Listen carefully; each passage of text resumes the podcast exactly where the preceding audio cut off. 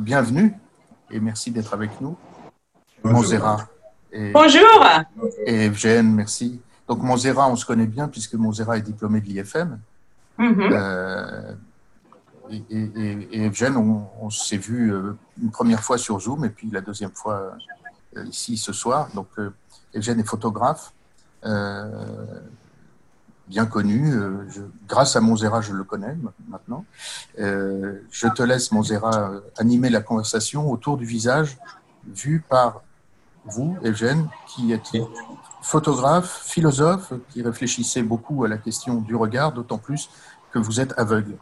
Et, et donc, on vous écoute et on, on, on, on va parler avec vous euh, après. Bon, euh, merci beaucoup euh, toujours à Lucas de l'invitation, de me laisser apporter ma pierre à l'édifice, comme euh, chaque année. C'est la deuxième année et je suis ravie aujourd'hui de partager ces moments avec un ami.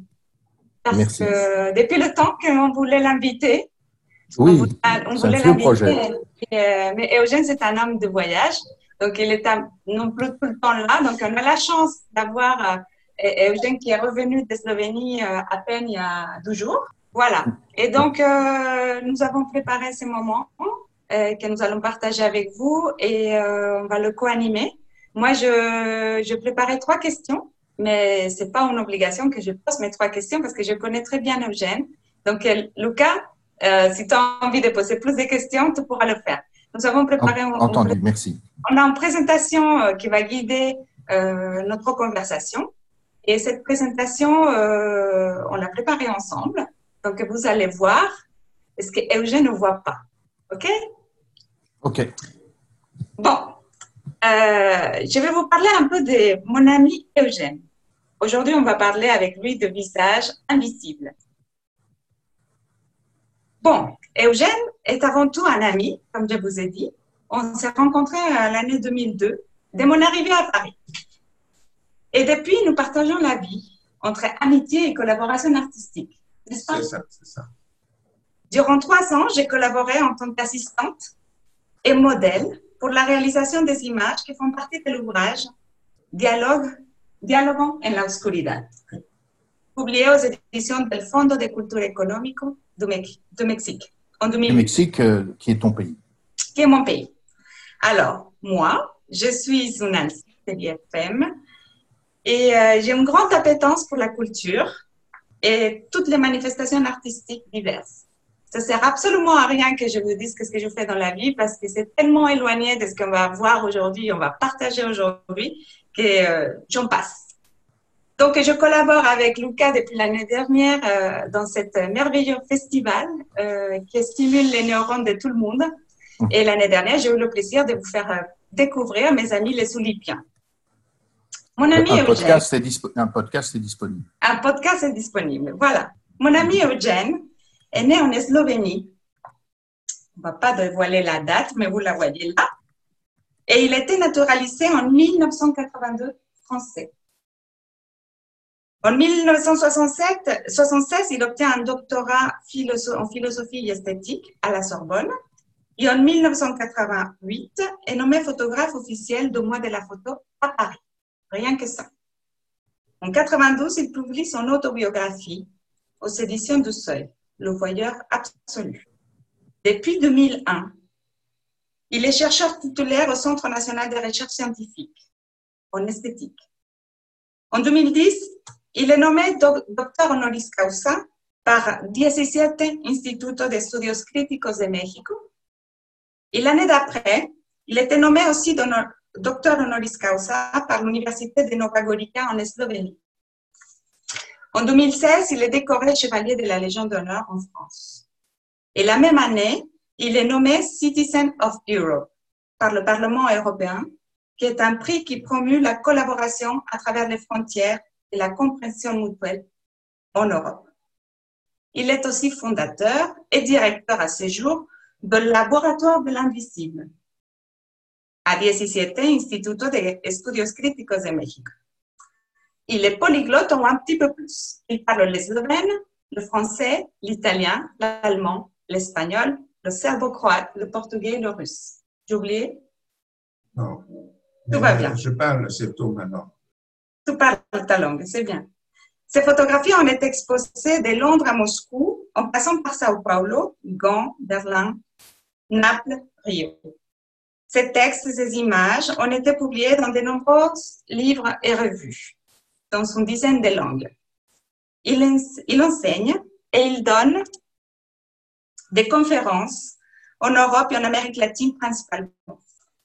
Et voilà, mon ami Eugène, qui est un artiste conceptuel, photographe, qui se sert de la photo pour s'exprimer, philosophe, esthète, réalisateur, conférencier et professeur.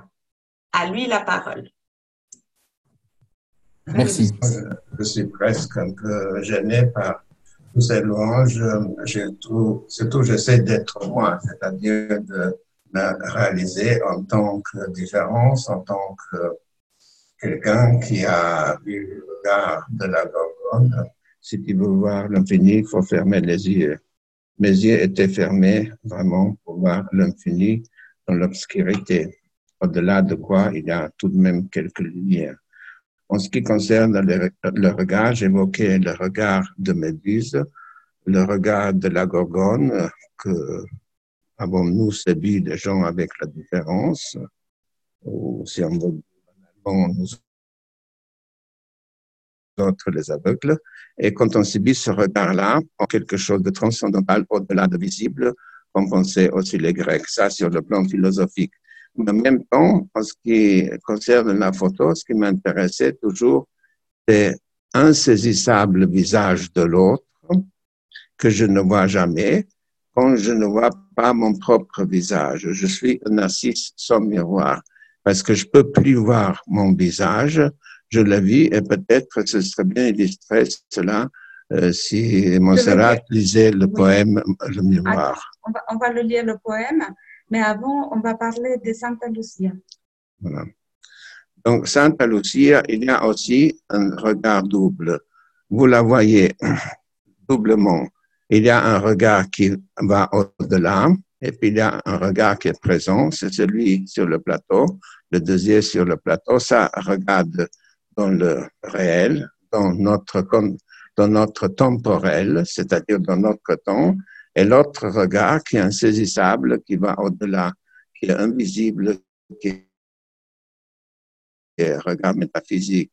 Et Santa Lucia a donc en quelque sorte quatre quatre yeux, mais deux yeux sont tournés vers le réel et deux yeux vers la divinité, vers la transcendance, vers au-delà. Et j'ai beaucoup travaillé sur ce mythe de Santa Lucia pour comprendre ce regard invisible, ce regard qui est asymétrique, comme dit Levinas, n'est-ce pas, qui est absolument asymétrique, c'est-à-dire qu'on ne peut pas rencontrer. Parce que si on rencontrait ce regard-là, on ne verrait plus. Ok. Est-ce que euh, vous nous entendez bien? Oui, euh, par moment, par moment, il y a des petites fluctuations. Grosso modo, on entend. Euh, ah. Voilà, on, on, entend à 90%. Par moment, il y a un mot qui saute. Ah. Mais je crois qu'on y, mais, mais sinon, attends, je vais essayer comme ça. Tant mieux comme ça. Je peux t'approcher. Et parler plus fort. Vous entendez? Oui, oui, on entend. Et bon, on va essayer de faire de notre mieux par rapport au Merci. microphone. Merci. En fait, il y a, il y a, euh, blanc parfois dans le micro. Ah, dommage. Mais, mais c'est tout à fait possible de, de, de bien comprendre. Et ah. je, te, je, te, ferai signe, je te ferai signe quand il y a un, un souci, d'accord? Ok. Bon, peux... Merci. Voilà. Euh, nous avons préparé euh, quelques images à vous, faire voir, mais avant, j'aimerais commencer par lui poser une question à mon ami. Oui. Dans un interview, lorsque tu étais le photographe à l'honneur du mois de la photo, tu as dit il faut distinguer le visuel, ce qui voit nos yeux, de ce qui ne voit, que, ne voit que notre esprit. En partant de cette phrase, pourrais-tu nous partager ta représentation du visage? Oui, c'est-à-dire, il m'est arrivé que j'ai pris en photo un qui était présent à un vernissage pour le mal de la photo. Il est venu à moi et il m'a dit, mais vous vous m'avez prise en photo. Et je ne sais pas. Comment vous ne savez pas? Non, parce que si j'avais su que c'était vous, je ne vous aurais pas pris en photo. Donc, j'ai pris quelqu'un en photo, ne sachant pas qui est-ce qui est cette personne. Il est venu me dire, mais vous m'avez photographié, vous, vous m'avez pris en photo. Oui, monsieur, mais si j'avais su que c'était vous, je ne vous aurais pas pris en photo. Vous voyez le paradoxe, n'est-ce pas, entre le réel et l'irréel, n'est-ce pas? Et quand j'étais euh, photographe mois de la photo, j'essaie de photographier surtout invisible, des choses qui vont au-delà, pas les réalités, pas la photo de reportage, mais la photo de mon imaginaire tel que j'ai vu, les présentations, les gens qui étaient là et tout ça. Et sur cette image que nous voyons à l'écran, euh, ton portrait d'enfant? Oui, c'est-à-dire, euh, à cette époque-là, j'avais encore un miroir magique qu'on appelle l'image de soi à cette période-là. Depuis, je l'ai perdu, c'est-à-dire que je n'ai pas eu le miroir magique de Persée. Persée, c'est un personnage mythique qui s'est défendu contre le regard de la Gorgone avec le miroir. Donc, il n'a pas offert son visage directement au regard de la Gorgone parce qu'il serait pétrifié. Et moi, donc, je n'ai pas eu ce miroir et il m'est arrivé que je ne vois plus cet enfant que j'étais, je l'ai vu seulement une fois pour la première et pour la dernière fois. Mais je ne savais pas si j'ai vu le visage. Je pense pas que j'ai vu le visage. J'ai vu seulement un garçon que j'étais et que je ne serai plus jamais. Mais après, je ne suis euh, plus jamais vu, c'est-à-dire que je ne me vois même pas maintenant, c'est-à-dire je n'ai pas en réalité un autre portrait d'image de soi, c'est-à-dire mon visage est quelque chose de tout à fait extérieur, d'invisible. Et euh, est-ce que tu veux en parler un petit peu de, de cette expérience de deuil de la vue? C'est-à-dire que lorsqu'on se rend compte qu'on ne va pas, on euh, comprend qu'on est tombé dans une espèce de l'éternité. L'éternité, comme je dis au début, de la liste, qui veut voir euh, infini, ferme les yeux. Les yeux étaient fermés à jamais quelque sorte, il y a des psychologues qui essayent de vivre un peu comme les aveugles. Ils se bandent les yeux pendant quelques jours, deux semaines et tout ça, et ils essayent de voir l'expérience des aveugles. Mais c'est faux. C'est faux parce qu'ils savent très bien, après cette expérience-là, on va leur enlever la ondes sur les yeux, ils vont voir de nouveau. Chez moi, il n'y a pas cette espérance. Donc, c'est fatal en quelque sorte, décidé le regard de la Gorgone en plein face, ce regard qui, euh, on ne peut pas se libérer de lui.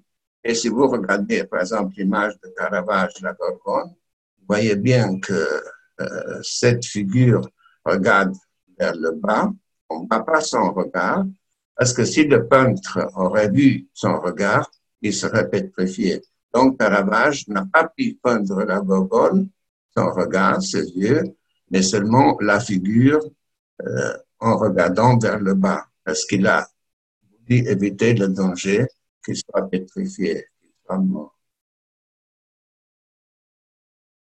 Et euh, pour parler de, continuer à parler des photos, des, des qu'est-ce qui t'a amené à toi à faire des photos? Qui m'a mené à faire des photos, j'ai commencé au lycée. Et j'avais un appareil russe que ma sœur m'a prêté, Zorki 6, et j'ai voulu prendre en photo comme tous les garçons, les filles qui m'ont plu. Et puis je suis allé chez un maître, il a développé ma pellicule, il a dit, mais il y a des images.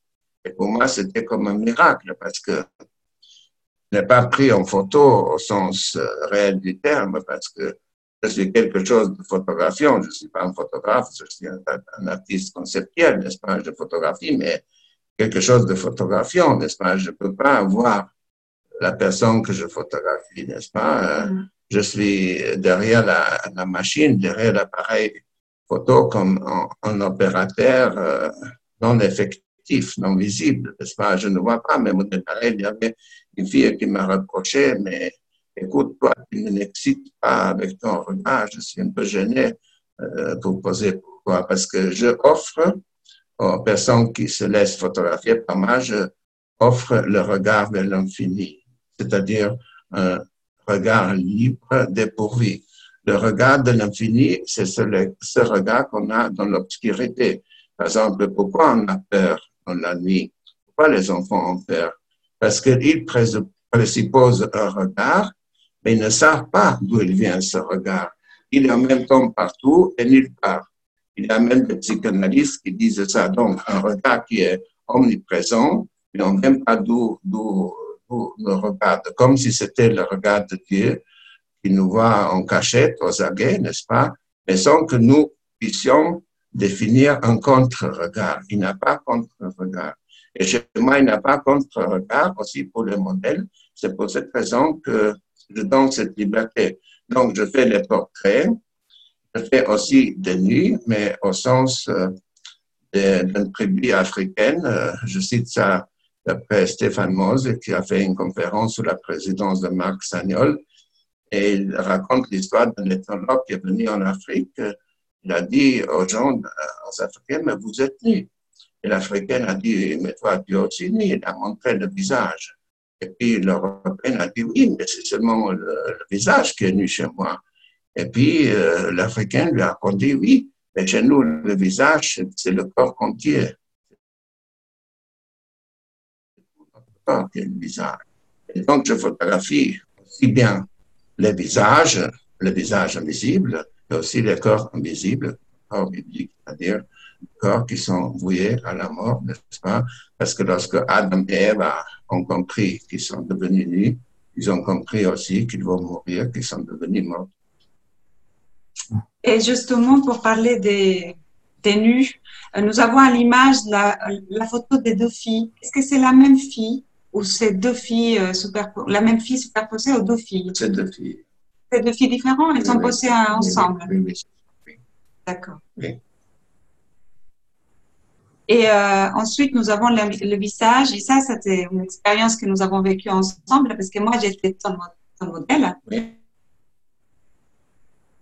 Et euh, nous avons travaillé ensemble dans l'obscurité que j'ai fait toute une série où je mets mes mains sur le modèle pour dire que ce sont les regards rapprochés. Moi, je touche pas les modèles, mais je les regarde de près. Pour beaucoup de sens esthétique et d'intelligence pour que les modèles comprennent ça et je te, remercie beaucoup parce que je suis pas un photographe traditionnel, je suis un artiste conceptuel, comme disent même de célèbres euh, théoriciens comme euh, le, regretté John Berg et Michael Gibbs qui ont, écrit sur moi. un artiste conceptuel parce que je ne vois pas ce que je prends en photo, mais je, je montre ce que je m'imagine en moi-même, n'est-ce pas? Mm-hmm. Pour moi, la photo, c'est quelque chose euh, comme un acte d'amour, n'est-ce pas? Mm. Et aimer, comme dit Lacan, c'est donner quelque chose qu'on n'a pas, donc je n'ai pas d'image, n'est-ce pas? Je le donne. Aimer, c'est donner quelque chose qu'on n'a pas à celui qui n'en veut pas. Et puis, je sais très bien que entre l'homme et l'amour, il y a la femme. Entre l'homme et la femme, il y a le monde. Je cite Lacan. Hein. Entre l'homme et le monde, il y a un mur. Et ce mur qui est entre moi et le monde, c'est vraiment très haut. heureusement que je puisse de temps à autre mettre dessus une photo. Ça, c'est très important. C'est très important pour dire aussi nous autres, privés de la liberté de voir, nous avons aussi le droit à l'image. Parce que l'image, c'est pas forcément le visuel, c'est pas forcément le visible. Il y a aussi d'autres registres dans l'image, n'est-ce pas? Quand je m'imagine, ça veut dire que je suis libre, j'existe en tant que personne. Les animaux ne s'imaginent pas. Les hommes s'imaginent. Je m'imagine. Je m'imagine aussi moi-même, tout en ne m'imaginant pas bien comme, vous, n'est-ce pas? Mais je m'imagine. Et même les aveugles s'imaginent eux-mêmes. Là, c'est des images qu'il faudra encore découvrir dans la grande tradition parce que pendant des siècles, on était des aveugles, on était des modèles absolus pour les autres.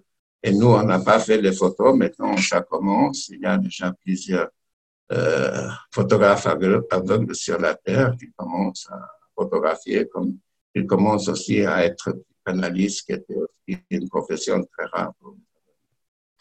Et donc, on peut dire de toi que tu es un photographe Je suis un artiste conceptuel. Parce que si je dis que je suis photographe, c'est seulement au sens grec, photographe, c'est-à-dire peindre avec la lumière. Et comme vous voyez dans mes photos, il y a beaucoup d'interventions de la lumière dans les photos, c'est-à-dire ma base est l'obscurité. Donc, euh, comme disait Borges, euh, euh, la ceguera, pas les, c'est pas les ténèbres, mais c'est une forme de solitude. Donc, dans cette solitude, j'essaie d'allumer les lumières qui montrent les objets. Et je, réagis beaucoup avec la lumière. C'est pour cette raison qu'un théoricien allemand, Walter me considère comme quatrième inventaire de la photographie parce que j'ai comme base, comme point de départ, les ténèbres et pas la lumière. Lucas, est-ce que tu veux poser une question? Ah, J'ai beaucoup de questions, bien sûr. Vas-y. Merci, Eugène. On a beaucoup de, de, de, On découvre beaucoup de choses en, en vous entendant parler. J'ai envie de vous demander quel est votre quel est votre rapport avec vos photographies Quel rapport vous entretenez avec elles vous-même? Est-ce que c'est un, un, rapport euh, qui passe par les mots euh, ou qui passe par... Euh, c'est une, une, question magnifique. Vous avez, mes photos existent aussi à travers votre regard, avec, à travers aussi des mots que vous euh, pouviez dire au sujet de mes photos ou que mon dire. C'est-à-dire, euh, j'accède à mes photos par la description, par le verbe c'est comme un peu euh, les icônes, si vous voulez. Qu'est-ce que c'est qu'une icône? Une icône, c'est la parole qu'on voit. L'icône, c'est un mot qu'on voit, c'est une parole. Et moi, je vois aussi à travers les mots des autres, je vois mes propres photos. C'est-à-dire, il y a une espèce de communication et je pourrais pas euh, euh, concevoir d'être d'être artiste conceptuel ou photographe c'est-à-dire au sens de, peindre avec la lumière, s'il n'y avait pas la parole d'autres qui me décrit ma, ma, réalité, ma réalité intérieure qui sort de ma tête, mon esprit. Hmm. Est-ce que vous, vous pratiquez euh, la peinture aussi ou, ou la sculpture je, je, euh? pratique la peinture avec, avec la photo, c'est-à-dire je, je peins avec la lumière avec la lumière. J'ai différentes lampes de poche. J'interviens dans les photos, sur mes modèles, sur les paysages, j'interviens. Hmm. Mais votre rapport à la lumière, il est, il est, il est, il est physique. La, lumière, vous la, vous, la, vous la percevez. oui, je percevais seulement la lumière du soleil parce qu'il y a l'effet thermique. Hein. Hmm de l'homme de poche, c'est trop faible, n'est-ce pas? Mais je perçois aussi la lumière qui existe dans le corps humain parce que ça représente 37 euh, euh, degrés euh, de Celsius. C'est un peu le soleil en absence encore, n'est-ce pas? C'est le soleil en absence. on parle de la chaleur humaine, mais la chaleur humaine est aussi quelque chose de très concret, n'est-ce pas? Pour cette raison, un poète, Mojabès, a dit le corps commence à se décomposer quand il perd la parole, plus la parole. Ça veut dire qu'il n'est plus chaud. En quelque sorte, par exemple, Ulysse, il peut parler avec sa mère quand il lui donne à boire le sang. Le sang, c'est la température 37 euh, degrés. Donc, il faut la chaleur, la chaleur, sinon, dans les Hadès, dans dans l'enfer, n'est-ce pas, les gens sont sans ombre, sans ombre et sans voix. Il y ait la chaleur. Et ça, c'est la chaleur euh, du soleil, aussi dans le corps humain. quels sont les, les, concepts euh, qui sont les plus opératoires pour vous? Est-ce qu'un concept comme vibration est important ou, pas du tout? Oui, c'est très important, oui. Je, suis aussi, je connais bien la musique, n'est-ce pas? Mais ça, on a été donné aux aveugles à travers des siècles, c'est-à-dire on nous a donné ce qu'on a déjà, n'est-ce pas? Les sons, hein? Et c'est pour cette raison que j'insiste à communiquer euh, en envoyant le cinéma, la photo, la vidéo. Ça, c'est un grand monde. Il faudra beaucoup de descriptions très intelligentes pour approcher ce monde euh, en envoyant. moi, je dis aussi un peu pour ça, pour l'accessibilité des choses visuelles, physiquement visuelles pour les aveugles. Est-ce que donc vous réalisez des films également, n'est-ce pas? Oui, aussi, oui, j'ai fait quelques films, oui, j'ai fait avec mon portable. Et puis, ah, je pourrais faire plus, mais j'ai pas toujours quelqu'un qui pourrait m'aider, m'assister, parce que vous savez, le montage est compliqué parce que les programmes ne sont pas faits pour le montage visuel parce que le sonore est beaucoup plus long, n'est-ce pas, que le visuel, et j'ai besoin de quelqu'un qui m'aide hein, pour le montage, mais selon euh, mes désirs. Mais un des, un des supports euh, pour manifester ton art, c'est l'écriture. Oui, l'écriture, c'est ça, c'est au sens de, de Derrida, n'est-ce pas? Derrida a dit, celui qui écrit, écrit à l'aveugle. Hein? Parce qu'au même temps qu'il écrit, il ne voit pas ce qu'il écrit. Et moi, par exemple, si je vous montre comment j'écris sur une tablette euh, que j'ai là, j'écris en négatif et puis je dois tourner la page et je peux lire euh, les points qui sont saillants, c'est-à-dire euh, la mémoire d'aveugle, comme on dit Derrida dans son célèbre texte, que moi je l'ai connu, il m'a beaucoup aidé aussi. Donc, on écrit en aveugle et puis on lit, hein, mais on écrit en aveugle. Comme on peint aussi en aveugle. Je pense qu'aussi en photographie en aveugle, c'est pour moi, n'est-ce pas? Parce au moment de la prise de la photo, moi je vois pas le modèle je le suppose euh, qu'il existe quelque part dans, dans l'appareil. Je suis dans les ténèbres, je fais ça dans l'obscurité. Il faut que le modèle soit très, très immobile, très sage. Si c'est bien ça, mon oui. et qu'il ne bouge pas pour que je puisse euh, faire la photo. Il y a quelque chose qui, moi, personnellement, m'a frappé beaucoup chez toi et quand on arrive chez toi et quand on te voit, c'est qu'on se voit parce que tu portes un miroir toujours. Oui, le miroir, je le porte parce que je veux pas que les filles soient frustrées en se disant que je ne le vois pas. Je porte ici un petit miroir pour qu'elles ne soient pas frustrées. Elles peuvent se regarder dans ce miroir. Un miroir en bandoulière, enfin comme en un... bandoulière, là, oui, oui là, je l'ai là, je, le montre, vous voyez.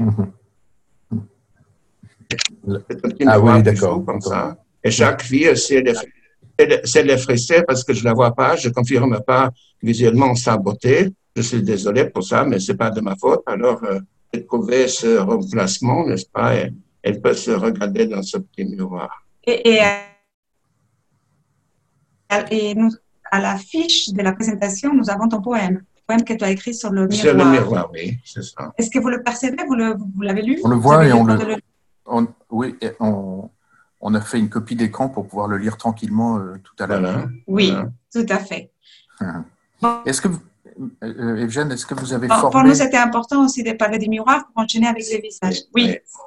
Comment? Euh, mais, mais je, je te laisse, pardon, je Non, non, non, non, non dis-moi, vous voulez dire quoi? Non, la question c'était est-ce que, est -ce que vous avez formé des photographes? Est-ce que vous avez une, une, un enseignement? Oui, j'ai eu plusieurs séminaires. J'ai tenu des séminaires à Turin, en Italie, en Allemagne. J'étais professeur à l'Académie des beaux-arts de Berlin pendant le mois. J'avais des étudiants de toute Allemagne et j'ai donné des cours euh, sur la photo conceptuelle. J'ai travaillé aussi pour l'école de la photo artistique de Mme Kubelka à Vienne, à Turin, et puis plusieurs endroits comme ça mais c'est vraiment très spécial, c'est-à-dire c'est une méthode conceptuelle, n'est-ce pas? Je mets les élèves en situation, après ils doivent me décrire qu'est-ce qu'ils vont faire. Tout d'abord, qu'est-ce qu'ils s'imaginent qu'ils vont faire. Après, avant de montrer des photos, avant de décrire, ils doivent me raconter aussi qu'est-ce qu'ils pensent qu'ils ont photographié, etc. Ça passe toujours par le visible.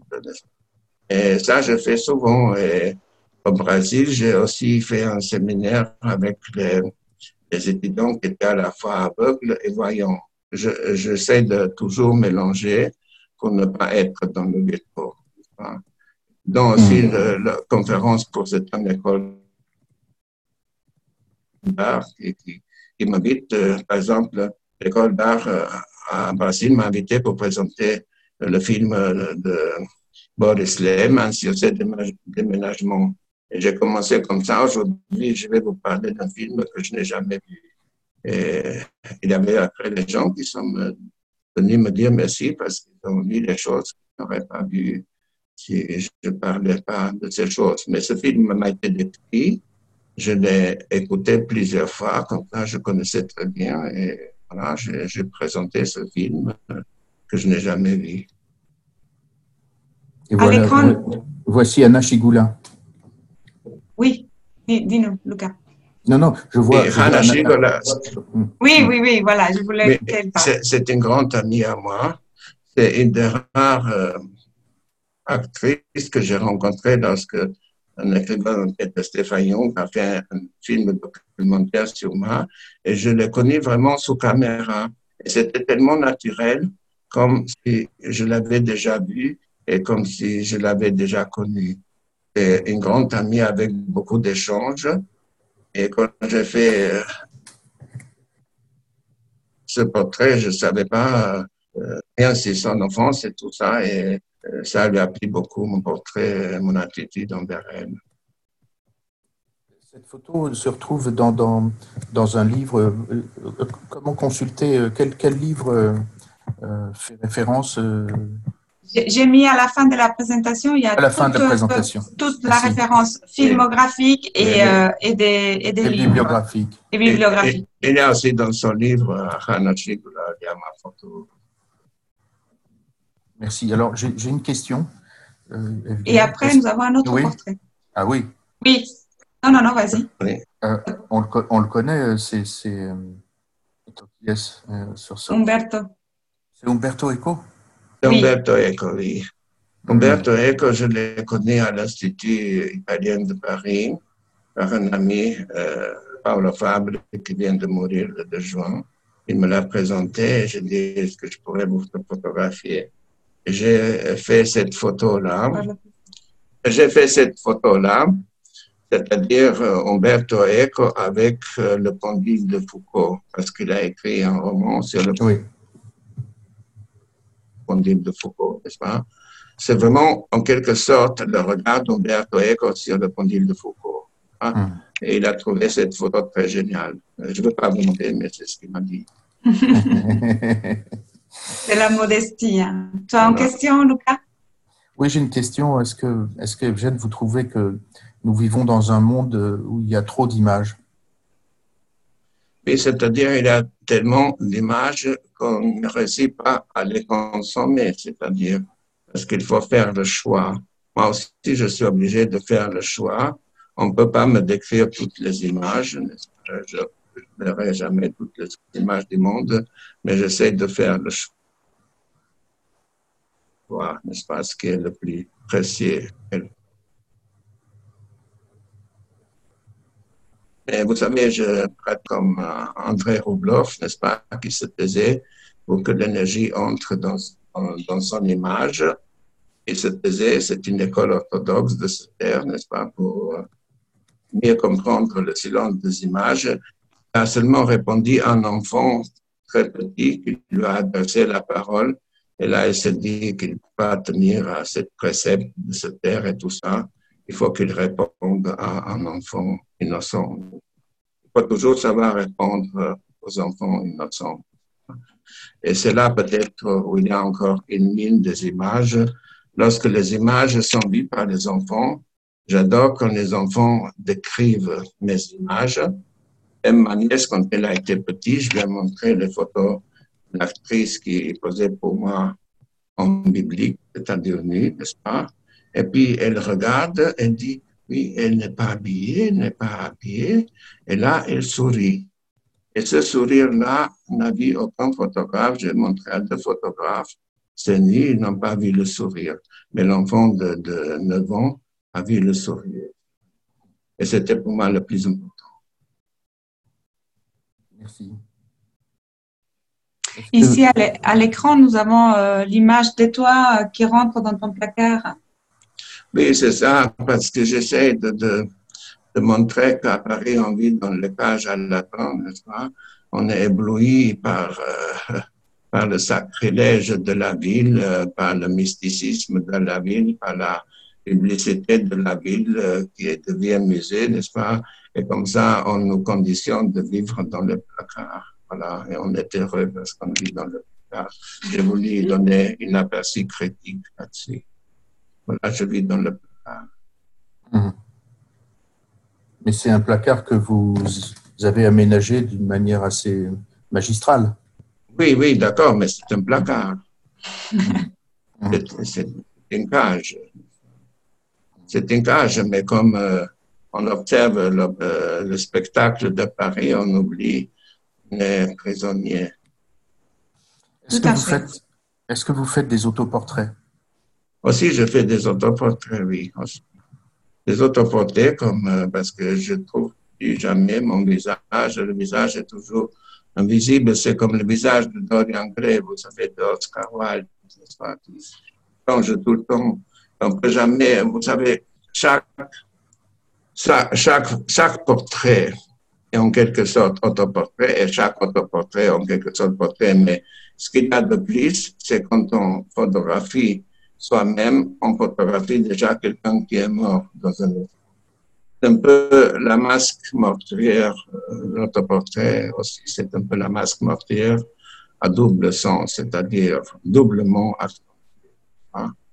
euh, Je photographie un visage qui n'est plus et je photographie un visage qui doublement n'est plus, hein, en quelque sorte. Mais j'essaie tout de même de, de, de faire ça. C'est cette impossible tendance photographier quelque chose m'échappe complètement. À l'écran, nous avons justement un, un autoportrait de toi avec, euh, on parlait tout à l'heure avant de commencer. Oui. Quelque chose qui indique ton œil. Oui, c'est ça. Ça, j'ai rendu l'hommage à Louis Braille, n'est-ce pas?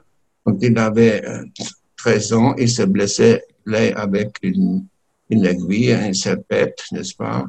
et il est devenu aveugle. Et ça, j'ai rendu image dans la série sur Louis Braille. J'ai photographié sa maison natale, les objets qu'il qu possédait parce que c'est le moderne de l'écriture Braille, qui est l'écriture la plus universelle. Et j'ai tout sur Louis Braille. Et là, j'ai voulu me mettre un peu dans la peau d'un garçon de trois ans qui se blesse parce que son père était bourrelier et il a trouvé tellement dangereux de soleil. Mais toi, tu as vu jusqu'à l'âge de 11 ans Oui, jusqu'à l'âge de 11 ans, j'ai vu. Après, j'ai rencontré le regard de la Gorgone et voilà. C'est fini. Et on a préparé une série de photos aussi pour le regard à l'intérieur. Oui. Je passe et j'arrive. Et donc, on se retrouve à l'intérieur. Oui. On n'est pas dans le visage, mais on a voulu montrer un peu plus large. Oui, oui. Dis-nous quelque chose sur cette. Ici, c'est photo de l'intérieur, c'est le visage d'un ami qui est mort, n'est-ce pas? C'est un ami en absence. Il y a les objets dans son logement que j'ai photographiés, mais il n'est pas là, il n'est plus là. Et c'est peut-être les photos qui sont très enfin pour moi. C'était aussi une amie qui était amie d'enfance de Marcello Mastroianni, qui était assistante de Régis de Pinoris et d'Antonioni et, tout ça. Et lui, il m'a décrit le film à merveille. C'était un génie de la description. Avec lui, j'ai pu connaître un peu le cinéma italien parce qu'il me décrivait vraiment en professionnel et quelqu'un qui manipulait caméra. C'était merveilleux comme ça. Et quand il est mort, j'étais triste et j'ai demandé à sa femme qu'elle m'autorise à photographier euh, la maison et la... Ça. Et, et, l'ordinateur sur la table? Oui, oui, c'est ça. Chez lui mhm. aussi. Comment, il s'appelle? Pier Paolo Piccinato. Pier Paolo Piccinato. Merci, merci. Il était ami, euh, il était fils extra-conjugal du roi d'Italie et il était euh, ami d'enfance de Marcello Mastroianni. Entendu, oui. Et après, nous avons encore Eugène, mais ça, c'est pas photo sur ton lit. Et Paris. Oui, là, j'ai aussi voulu montrer cette, cette étroitesse des logements de Paris, n'est-ce pas? C'est petit, qu'on est très serré, c'est vraiment une cage à lapin. Mais quand, on est ébloui par le spectacle de la ville, c'est une, forme, une forme d'idéologie de, visuelle, démagogie aussi un peu, n'est-ce pas, dans les,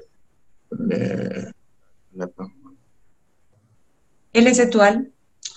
Les étoiles, je m'intéresse beaucoup à, des étoiles. J'aime bien photographier euh, une comète qui s'appelle Hellbot. C'était présenté même à Toulouse par un grand physicien, euh, Peter von Balmos, parce qu'il a trouvé cette photo intéressante que euh, les étoiles, vous savez, même quand on les voit, on ne sait pas si elles existent toujours.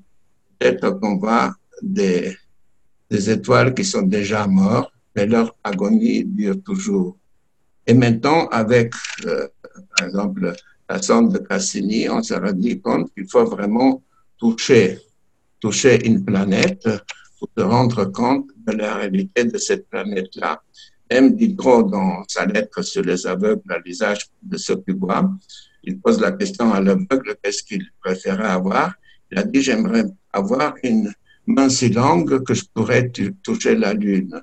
Et maintenant, les sondes, ils touchent la Lune il touche le Mars, n'est-ce pas? Donc, euh, le point de vue prophétique euh, du droit avait raison, parce qu'il faut toucher. Seulement, il y a un décalage temporel, c'est-à-dire avant qu'il y a l'information qu'une sonde a touché le Mars, c'est-à-dire 45 minutes. Donc, aussi pour diriger la sonde, il faut faire avec le décalage 45 minutes.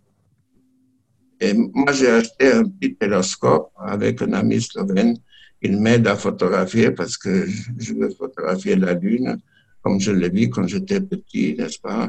C'est pas un bon télescope parce qu'il était bon marché, mais quand même, c'est mieux que rien, n'est-ce pas? Mais ce qui est important, c'est d'essayer de photographier la Lune et les choses qui sont très loin. Hmm. Et nous avons une dernière image euh, qui est sur un chemin, une route. Oui en Eslovénie Oui, mais c'est toujours un chemin, c'est-à-dire j'essaie beaucoup de photographier les chemins parce que les chemins, on part dans le monde, mais on revient aussi. C'est ça la symbolique des chemins. Et aujourd'hui, tu es où? Dans quel chemin de, ta vie tu es? je ne sais pas ça, je saurai peut-être demain. On sait toujours en arrière. Ce qu'il y a d'extraordinaire dans cette photo, si je puis me permettre, c'est que c'est un chemin euh, lumineux oui, c'est toujours lumineux parce que quand on fait un chemin, on porte sa lumière, la lumière de son corps, la chaleur de son corps, comme je dis, 37 degrés. C'est l'absence du soleil, mais tout de même, ça fait partie du soleil. C'est pour ça que le philosophe grec Plotin dit si les humains n'avaient pas quelque chose solaire, ne pourraient pas percevoir le soleil. Nous, les aveugles, nous pouvons regarder euh, son protection directement dans les yeux du soleil. Hmm. Merci beaucoup. Merci à vous aussi. Hein.